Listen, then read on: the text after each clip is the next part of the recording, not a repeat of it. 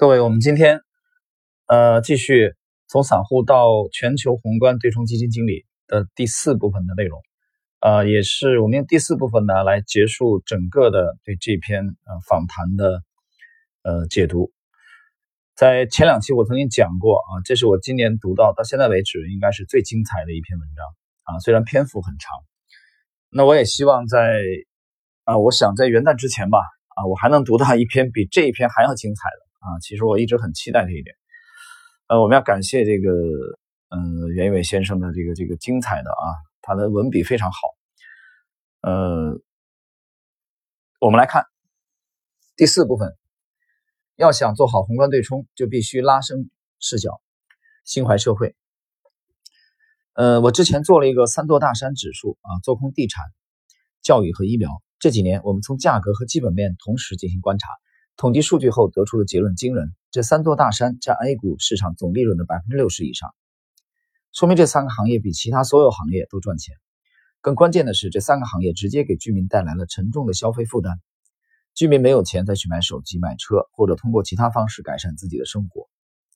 我这里插一句啊，这个袁先生刚才这个观点，他说是做空地产、啊教育和医疗，啊，这是他的观点。其实我觉得他的。这个观点的这个这个角度来看，它其实这里就是一个典型的贝塔了。我们继续来看它怎么做。我们还把三座大山指数和上证五零啊指数做了一个比较，结果是三座大山指数从二零一四年起最高涨幅达到百分之三百二十五，远超上证五零的百分之一百一。为什么选择做空这三个行业？因为从宏观对冲的角度，我关心的是社会的稳定性和人的稳定性。这三个行业疯狂盈利的背后。给整个社会带来不稳定性，甚至导致社会崩溃，所以我们就提出，国家应该首先 弱化这三个行业，把居民的消费力能力释放出来，经济才会有向好的基础。这里我继续要插一句啊，他讲的这个提倡国家弱化这三个行业啊，地产、医疗和教育。嗯，我先不评论这件事的本身啊，对与错。但是他说把居民消费能力释放出来，我觉得这个是完全正确的。我这里想补充的一句的就是，在一六年的七月份啊，七月十七号开播啊，我们这个专栏没多久啊，其实我在节目里面就提到过一种观点啊，这个这个观点其实其实不是我的原创，这个观点是几千年前我们老祖宗的智慧啊，曾经讲过这个论述过天之道与人之道啊，天之道什么是天道呢？天道。就是损有余而补不足，人道呢？人道就是啊，损不足而补有余，损不足补有余，那就是马太效应啊，强者恒强，富者更富。但是天道呢？天道就是损有余而补不足。所以这是我三年前啊，这个从这个专栏开始的时候啊，我讲了应该不止一次了啊，包括在知识星球。那么。这里边今天袁先生谈的这个这三个行业啊，他的建议其实是典型的啊，顺应了天道的这种提法。好，继续，事实上也确实如此。去年七月份教育股开始暴跌，到十一月份左右，国家重拳打击啊，早间嗓子不太好啊，打击私立培训啊，紧跟着就是医疗采这个集中采购，打击医药的价格。这些举措都是对老百姓和实体经济有好处的。对于传统的价值投资者，他们大概率会选择买入三座大山，分享高成长或高 ROE 带来的垄断定价权。但作为宏观投资者，我们会选择做空，因为我们认为这三个行业过高的 ROE 会冲击民生。这就是我们和传统价值投资者的区别。大家都是价值投资者，但他们着眼于公司现金流和利润率，而我们着眼于人的价值。某种意义上。价值投资者更像资本家，而宏观投资者更像社会主义践行者。少年时啊，看索罗斯的书，他说认为自己是上帝。我当时认为这个人太狂妄傲慢了。成年后，我才真正明白这句话不是傲慢，而是慈悲，指的是要有上帝的视角，要心怀社会，心怀众生。在我们道家哲学也说，天地不仁，以万物为刍狗。啊，这句话我解释一下，这是老子啊《道德经》里面的原话，指的是同一件事情，要站在一个关心所有人的角度，不只关心富人，也关心穷人；不只关心中国人，也关心其他国家的人，这样才能换位思考，发现社会或世界中各种不平衡的现象，以及这其中不稳定性蕴含的交易机会。啊，这段话非常非常精彩，我觉得是今天我们这一集从开始到现在为止啊最精彩的一段话。这里边他讲的就是你要换位思考的，要做，那你要关心各色人等啊，你既关心帝王将相，也要关心凡夫走卒啊，你既关心白种人，也要关心黄种人。所以这里边已经没有国籍的这个肤色的啊，这种政治的信仰的这种啊分歧的这种影响了，没有 没有这种界限。那最终目的是什么呢？最终目的是为了找到不均衡，发现不均衡啊不平衡。关于平衡和均衡，我之前总是用围棋的这个例子啊，因为我是业余水准的围棋手吧，啊，只能说是业余三段左右，其实非常初级了啊，只能说比没有道理的要强啊。但是我们看到大师的棋谱的时候，同样是这个啊心怀敬仰。那么围棋当中一个很重要的大局观的讲的这个这个概念就是均衡。啊，平衡！你去看吴清源的棋谱，啊，去看这个其他的这个围棋大师啊，一代宗师的他们的棋谱，全盛的时候的坂田荣男，啊，包括在二十年前啊，这个风靡世界棋坛的李昌镐的棋谱，都体现出了均衡，这这就是表现为极佳的大局观。这里边袁先生啊，袁一伟先生继续谈索罗斯的这一点。好，我们继续。上面说的是大方向，当然交易的时机也很重要。以上面的三座大山为例，为什么选择去年作为进入的时间节点？因为前几年买房还能带来一些财富效应，带动消费，但到去年房价上涨时候，消费增速反而显著落后，这说明其中的矛盾已经到了从微观风险和宏观风险共振啊，这里边两个概念，微观风险和宏微观风险啊是细微的层面，这个宏观风险这两者已经共振了。我之前提到过，做宏观有两个逻辑，一个是自下而上，另一个是啊自上而下，分别对应两个中国典故。那么自下而上对应的中国典故是“一叶知秋”啊，自上而下对应的是“覆巢之下，焉有完卵”。哎，我觉得这两个这两个逻辑提的非常好。这两个逻辑其实我的理解啊，就是一个贝塔，一个阿尔法。大家想一想啊。那么，两者相比的话，我觉得自下而上更重要一些，这是袁一伟先生的观点啊。因为宏观的事件必须要在微观层面有对应，胜率才会增加。从风险管理的角度，如果在微观层面已经看到了一个风险，等它变成宏观趋势以后再去管理，性价比和胜率通常已经降低。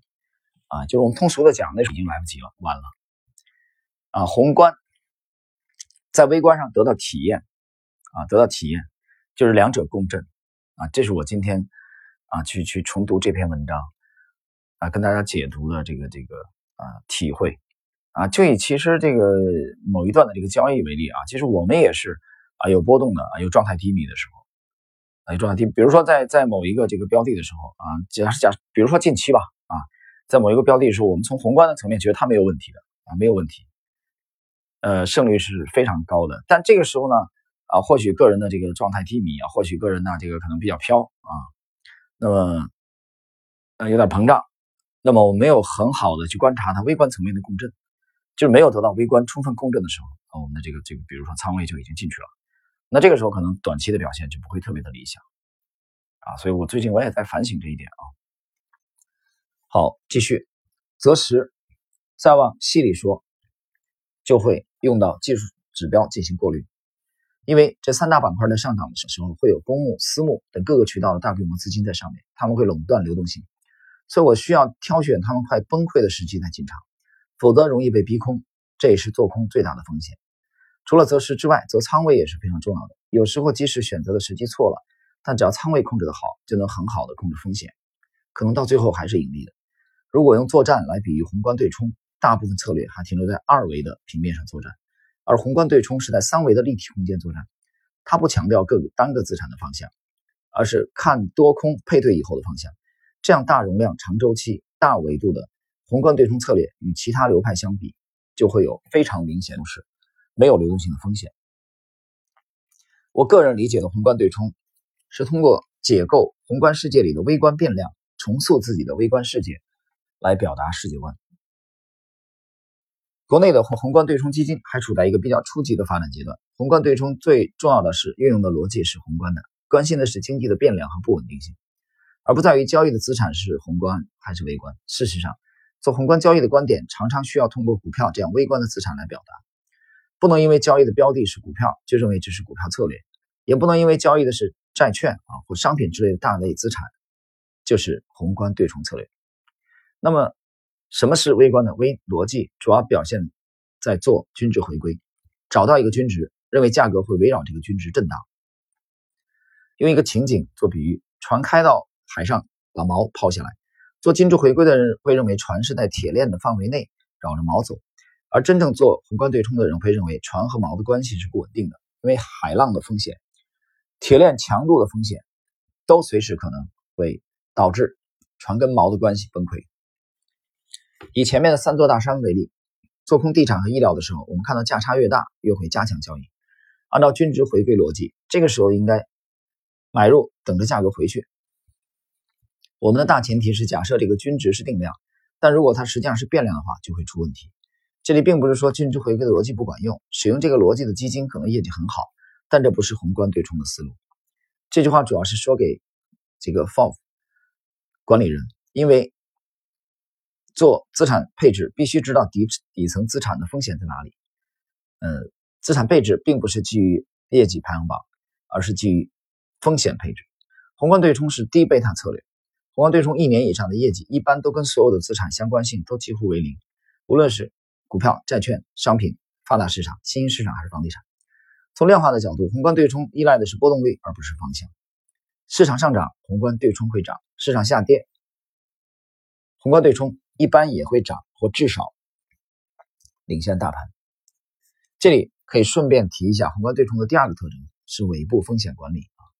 所以，一般金融危机越严重，宏观对冲的业绩反而越好。零七到零八年全球金融危机期间，国际上业绩最好的宏观对冲基金。啊，对冲基金是宏观对冲策略，而那时传统的价值投资和量化策略大部分损失惨重。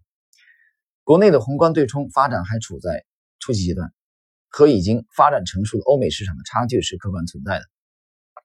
这种差距体现在多方面：一，首先是投资哲学。国内的宏观主要分两类，一类是人工宏观，一类是系统化宏观，也有把 CTA 归入宏观策略。但我认为 CTA 过度依赖商品的趋势，现在不是那么非线性啊。那么第二点体现在工具的缺失上，国内缺少顺畅的股票做空机制，导致宏观策略大幅受限。股指期权上市之后，会稍微多一些博弈的维度啊。讲到这里，我岔开一句啊，就在昨天晚间，呃，我们看到到了公开的消息，对期权的这个啊大力度的推进啊，可以说超乎预期的推进。啊，当然，袁先生这篇访谈的时候还他还没有这个消息。现在这个期权啊已经开始完善了，这是讲的第二点。然后，宏观对冲其实是海陆空三位一体的集团军立体作战模式，打的是战役，所以管理规模越大越稳定。用几百万或几千万去做宏观对冲，好比让一个民兵游击队去打集团军战役，很难发挥策略应有的效果。呃，他讲到这里的时候啊，他说不能用这个民兵啊。游击队去打集团军战役，他很难发挥宏观对冲的效果。这一点其实读到这里的时候，我觉得他再次其实印证了，在之前呢，我们前前三集的里面，他曾经提到过一点啊，就是很鲜明的宏观对冲。所谓的全球宏观对冲，它一定是分散的，大家注意啊，它不太可能是集中的，很集中的，它分散配置的。那么这里边你看，他说几百万、几千万你去做宏观对冲，这是很滑稽的事情，是不可能啊，很难实现的。这点其实又。反过来印证了他之前讲的宏观对冲是相对分散的啊。之所以你要分散，所以你要跟同跟跟踪不同的行业啊，不同的标的，不同的市场，所以你几百万、几千万的规模这事儿没法干啊，没法弄啊，怎么弄？明白了吧？所以它跟策略有关系的，所以资金规模啊，这里我要解释。好，呃，我们来看这个，现在已经进入了这个本文的最后的尾声的部分啊，我们来看一下。最后，很多朋友常问我推呃推荐学习宏观对冲的书籍。我个人认为，要学好宏观交易，要兼具博弈思维和人性自由。博弈思维和人性自由，这里边提到人性，提到自由。呃，提自由的话，之前星球也好，节目也好，我提了无数次了啊。有人总说这个有没有进步？我说有没有进步要看他有没有创新。那有没有创新取决于什么？有没有进步取决于他能不能创新，能不能持续的创新。我们观察一个经济体，观察一个公司啊，观察一个这个，嗯，国家都是这样的，对吧？那么有没有进步，就看他能不能创新。那能不能创新，就看他有没有自由。很简单。那自由 （freedom） 这个都不存在的话，怎么可能有创新？所以他这里谈的是 人性的自由、博弈思维。好，所以我看袁先生建议的读三类书，第一就是历史博弈类的，很有意思啊。他把历史的推荐作为第一类，第一是这个博弈类的啊，《孙子兵法》这是兵书啊，《三国演义》啊，很很有趣，《三国演义》现在袁阔成的这个版本。啊，《三国演义》在喜马拉雅，在我的这里边下载里边几百集啊，听听了无数遍，可以说从从童年时代啊啊听到现在，读读到现在，太好看了这部中国四大名著，我最喜欢的就是《三国演义》。这里面袁先生作为推荐的第二部书就是《三国演义》，第一推荐是《孙子兵法》，第三是《东周列国志》。《东周列国志》在呃，我有三张专辑在喜马，其中有一个是 Lexi 读历史，其中的这个。经典历史书单的第一集的内容当中，呃，我呃第二集内容当中，我推荐的有林汉达先生的那个，当然很初级啊。其实从小朋友或者学历史的初学者可以啊，非常好，我觉得，呃，那是我其实呃这个少年时代就喜欢的一部书，就林汉达的那个《东周列国故事新编》啊，他其实把《东周列国志》给这个通俗化了啊，翻翻译过来了，但是我觉得非常好。很好，因为我那个是拿的是是年代很久了，那个我那个版本是六十年代版本，五十年的历史了那本书，啊，五十几年比我还大。那么《东周列国志》第三部第四《剑桥中国史》啊，这个《剑桥中国史》它指的是就是应该就是费正清的这个啊主编的这部系列著作，呃，也也非常好，但是卷帙浩繁，这个有有条件的大这个读者们啊，可以大家去听友们去啊关注一下。然后最后是黄仁宇先生的中国大历史的这个系列。黄仁宇这个，比如万历十五年啊，让他名声大噪。其实黄仁宇写了很多很很优秀的这个这个著作。呃，然后第二类是哲学类的啊，《道德经》有意思吧？啊，袁一伟先生推荐的第二类哲学类的第一部就是《道德经》，就是老子。这个我们在节目当中已经提了很多次了啊。做交易的人一定要去读读《道德经》，老子。哲学只推荐两部，第一《道德经》啊，东方的啊，中国的；第二就索罗斯的《金融炼金术》。第三类人性自由和人文关怀啊，比如他推崇的这个推荐第一个作家是金庸啊，金庸的武侠小说；第二巴扎克啊，第三是这个雨果。那么，假如掌握了核心理念，飞花摘叶，万物都可以化成招数。宏观对冲最大的魅力就是没有固定招数，没有限制。宏观对冲可能是最接近于艺术和兵法的策略。他这里用的是飞花摘叶啊，非常形象。然后他借用了李小龙的一句话啊：“以无法为有法，以无限为有限。”在前几天我读到这个这里的时候啊，他借用李小龙的这个这个啊“以无法为有法”方法的法，以无限为有限的时候，我想起来了这个原。啊，四僧啊，明四僧啊，明四僧当中最著名的这个石涛曾经讲的，这个我自用我法，就是创新吧，还是法啊？法度以前人的法为法，那么你就没有完全以他为法，你就没有创新。那你完全不尊重前人，没有去研究前人，不站在前人的肩膀上的创新，那也是扯淡。所以这个无法和有法这个辩证关系啊非常有趣啊！之前我曾经介绍过，我也曾李小龙是我年轻时候的偶像啊，那时候 十几岁啊，在初中的年代啊，每天抡着胳膊然后踢腿啊，木桩啊，武术啊，然后这个宿舍里啊，家里边贴的全是李小龙的这个呃画像，巨幅的画像啊，肌肉凸起的。我讲了嘛，你特别年轻的时候你就特别崇尚力量啊，你觉得那是。啊，那是对这个世界最好的宣誓。你觉得是力量，只有力量，啊，斗，斗争，所以李小龙是那个年代的呃很多这个呃男孩子的偶像，这这这不奇怪，包括我在内。但随着年龄的增长，你发现不是力量，是什么？是智慧。好，呃，我们看最后的部分啊，每个人的投资框架和他的性格、成长经历，还有偶然的机遇机缘巧合，比如碰巧看的这些书，都有很大的关系。做全球宏观对冲，我个人认为要第一，藐视权威，不搞个人崇拜；第二，人品要正直、谦卑、心怀善念；第三，有丰富的国外生活经验啊，开阔眼界，换位思考。关于这一点啊，国外的生活经验这一点，我曾经提到过。他说开阔眼界，我曾经提到过几位的这个伟人，比如说邓公啊，早年有留学法国的，和周恩来他们留学这个啊法兰西的这种经历。那么他晚年的这种改革开放，嗯，你想嘛，是不是顺理成章的事情？早年那么年轻啊，二十岁不到就留学法国啊，去去吃过洋面包啊，去观察过资本主义国家的这个这个生活。那么还有就是台湾的这个啊，金国啊，他虽然早年留学的是俄罗斯，但是也是有留学的经历。然后就是绘画节，我曾经提到过，包括这次去杭州啊，又去看的这个丰棉的这个纪念馆啊，林风眠早年也是二十出头就留学法国，所以后来才有林风眠的这种风格啊，东西合璧的这种啊这种结合，才有这种画坛巨匠的诞生。那么第四点呢？第四点是开放型的思维。第四点，开放型的思维，它是延续前三点的这个内容。我们来看，抓大放小啊。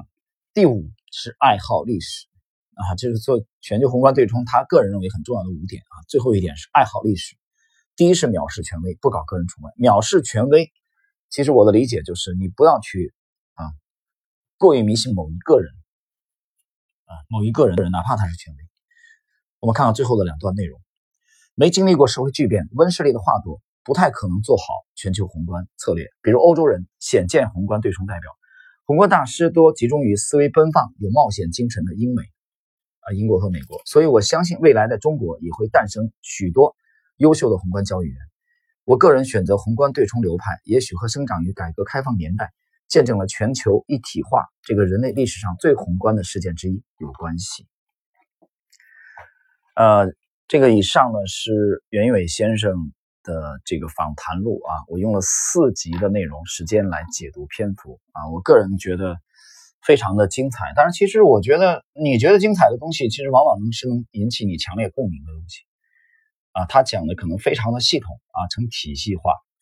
所以如果没有共鸣的话，你是不可能觉得啊这篇文章非常的好。我已经讲了，这是我二零一九年读到的最好的文章，到现在为止啊，二零一九年还没结束嘛，但到现在为止，这是我读到的最好的一篇，没有之一。那么，呃，我个人觉得啊，非常非常精彩，也希望啊能给大家的这个投资啊带来一定的启发啊。这里也祝大家周末愉快。好，我们对袁一伟先生的这个。呃，从散户到全球宏观对冲基金经理的啊，这个访谈录的解读就到这里。